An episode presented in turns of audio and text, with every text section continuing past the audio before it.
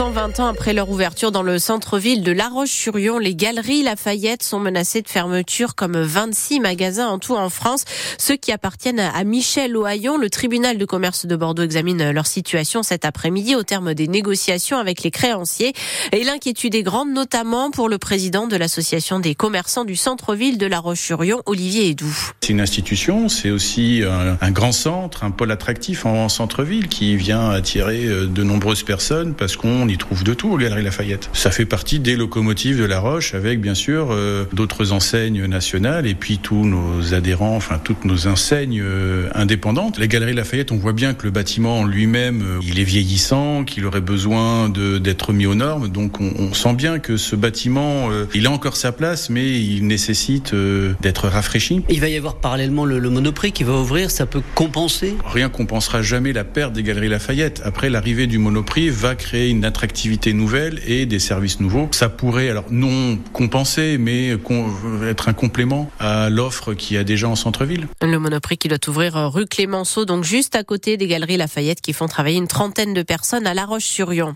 L'enquête sur une vaste fraude aux charges sociales dans une vingtaine d'entreprises du BTP dans le secteur de Nantes a conduit à l'arrestation de cinq hommes, des Turcs et des Géorgiens qui sont soupçonnés d'avoir créé des sociétés écrans pour facturer de fausses prestations de sous-traitance à ces entreprises.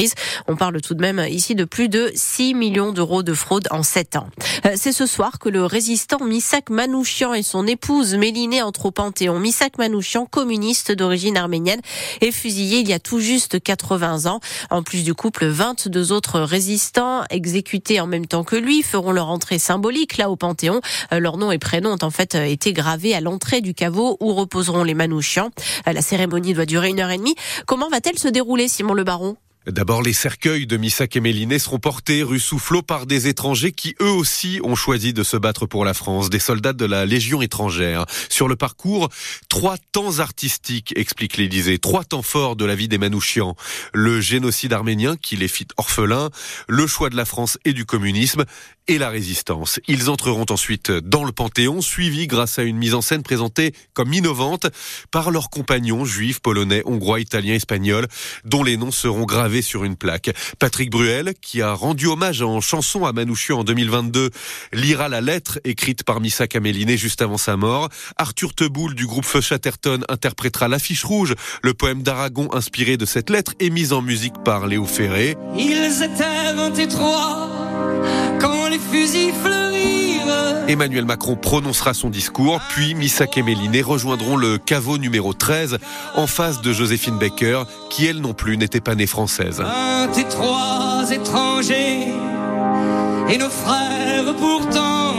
Et la panthéonisation du couple Manouchian ce soir à Paris. Vous pourrez la suivre en direct et en vidéo sur francebleu.fr à partir de 18h15. Dans les minutes qui viennent, le Premier ministre Gabriel Attal doit faire de nouvelles annonces aux agriculteurs qui ont repris les actions juste avant le salon de l'agriculture. Euh, en fait, des précisions sur la loi d'orientation agricole, la simplification administrative et la suspension aussi du plan de réduction des produits phytosanitaires. Il doit également faire le point sur ce qui a été annoncé il y a euh, trois semaines et, l'application de ces mesures. On est encore à, un mois du printemps, mais les chenilles processionnaires sont déjà de retour en Loire-Atlantique et en Vendée. On les reconnaît facilement après des pins avec leur couleur orange, leurs longs poils les unes derrière les autres. Et si elles sont déjà là, c'est parce que l'hiver est doux comme depuis déjà plusieurs années. Il va donc falloir s'habituer hein, à les voir de plus en plus tôt et euh, de plus en plus nombreuses avec euh, les conséquences du réchauffement climatique et avec euh, aussi des conséquences qu'impliquent ces chenilles pour notre santé de, de nos animaux. Elles sont très urticantes. Conséquences aussi pour l'environnement, explique le directeur général de l'association Polénis qui lutte contre les nuisibles.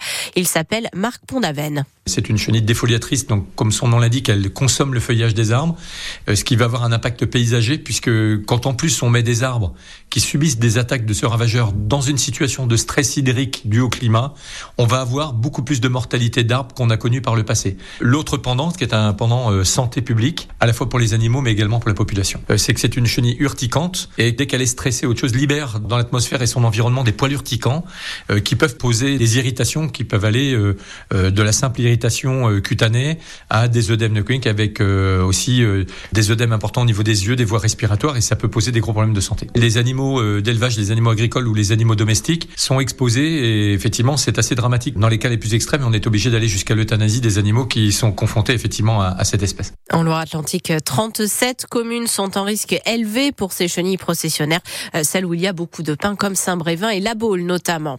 Euh, le sport, les handballeurs nantais n'ont pas tremblé face aux Polonais de Jabzé pour leur premier match du tour principal de la Coupe d'Europe à domicile.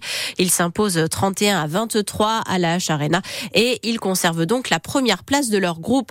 Pour les volleyeuses nantaises, c'est le match aller de la finale de la Coupe d'Europe ce soir. C'est la première fois de leur histoire que les Neptunes atteignent ce stade de la compétition. Elles sont en Italie, à l'ouest de Milan, face à Novara. Et elles auront l'avantage de jouer le match retour chez elles dans une semaine à la Trocardière à Rosé, qui sera pour l'occasion complètement remplie.